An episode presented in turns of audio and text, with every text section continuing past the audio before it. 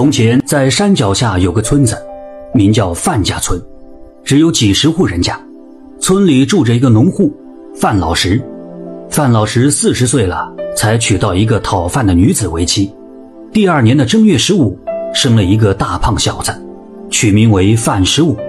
范十五长到十七八岁，父母就双双病故了。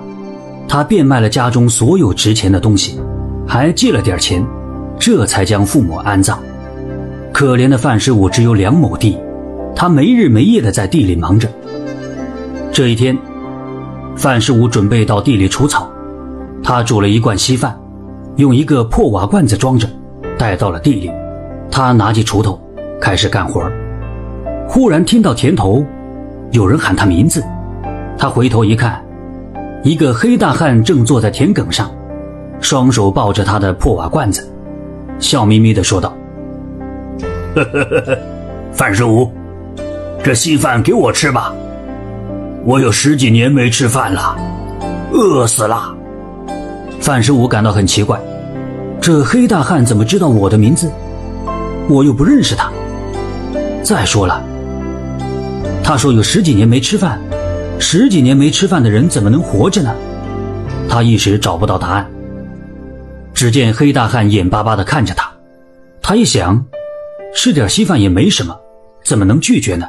于是范十五也笑着对黑大汉说：“大哥，要吃就吃吧，实在不够，就跟我到家里去，我再给你做。”听到这话，汉子没有犹豫，双手举起破瓦罐，咕咚咕咚地喝起了稀饭。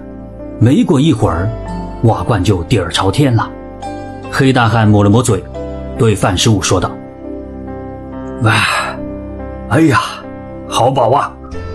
呵呵呵呵，呃，这样吧，范师傅，我也不白吃你的，我这里有个金蛤蟆，送给你了。范十五双手接过，不等他开口，黑大汉又说道：“呃，你记住了，明天再带点稀饭，我还要吃。”范十五点了点头。这时一阵风吹了过来，卷起了沙子，迷住了范十五的眼。他用手揉揉眼，再一看，黑大汉已经不知去向。范十五掂着手里的金蛤蟆，足足有两斤重，心里直犯嘀咕：一连三天都是如此。这样一来，范十五就有了三个金蛤蟆。几天以后，他拿了其中一个，到城中的一家金银珠宝店里，换了很多元宝和散碎银子，用这些钱，他拆了自己的茅草屋。盖起了三间高大的青砖瓦房，有了钱，有了房，媒婆们一个个接踵而至。范十五马上就娶了媳妇儿，又买了牛马，添了犁车，吃的用的应有尽有，小两口的日子啊过得十分红火。范十五突然发财了，从一个穷小子变成了富户，村里人十分羡慕。可是就有这么一个人，他不是羡慕，而是嫉妒。此人乃是村里的一个富户。名叫范贵才，这是一个爱财如命的人。这一天，他来到范十五家里，和范十五聊了起来，一口一个大侄子的叫着，问范十五是怎么发的财。范十五原本就是个老实人，说不了谎，就把自己遇上黑大汉用稀饭换金蛤蟆的事儿一五一十的说了出来。怕范贵才不信，又拿出剩下的两个金蛤蟆给他看。这范贵才听得入了神，看得过了瘾。手摸着金蛤蟆，直流口水。第二年，又到了下地除草的时间了。范贵才拦住了范十五：“哎，好侄子，好侄子，嘿嘿嘿哎呀，你家里的地我包了。”范十五也不好拒绝，只能在家里休息。范十五一休息，范贵才可累坏了，每天都在地里除草，每天都准备稀饭，一天又一天的，火辣辣的太阳晒着。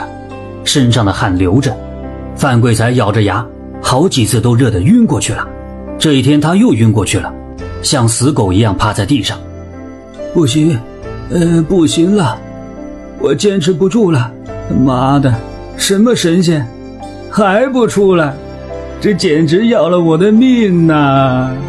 我容易吗？我，啊，不行了，不行了，我要到树下歇歇去。范贵才往树底下爬过去。突然听到有人喊：“范桂才，范桂才，嗯，谁？谁喊我？这时范桂才突然想起来，这是神仙来了，他顿时就来了精神，三步并着两步朝那个人跑过去。哎呀，果然等到你了，是你是你就是你！他泪流满面，双手捧着装着稀饭的特大号瓦罐，还没等黑大汉说话，范贵才就迫不及待地说。吃吧，吃吧，全吃完。这稀饭就是为你准备的，要多少有多少，可劲儿的吃吧。黑大汉也不含糊，咕咚咕咚的，没一会儿就吃完了。刚抬起手准备抹嘴，范贵才的双手就伸了过去，黑大汉也给了他一个金蛤蟆。范贵才一看，和范十五的一样大，他连忙说道。哎，神仙！哎呀，神仙给错了，给错了！我带的稀饭可比范十五带的多三倍，你这个太小了。黑大汉一想，又掏出两个金蛤蟆，递给了他。三个金蛤蟆呀！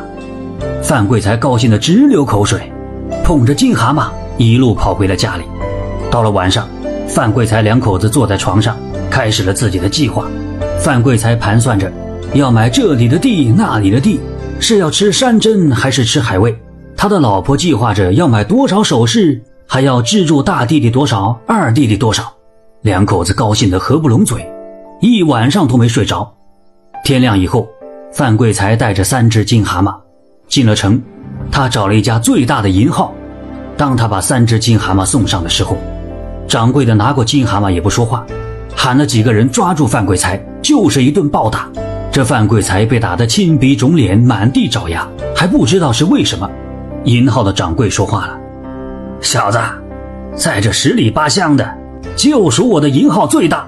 你胆子上长毛了啊？拿着三个铜蛤蟆赶到这里冒充金蛤蟆，伙计们，再给我打！”范贵才接过金蛤蟆，又是颠又是咬，怎么看怎么是金蛤蟆，可是到了掌柜手里，又确实是三只铜蛤蟆。这一来一去的。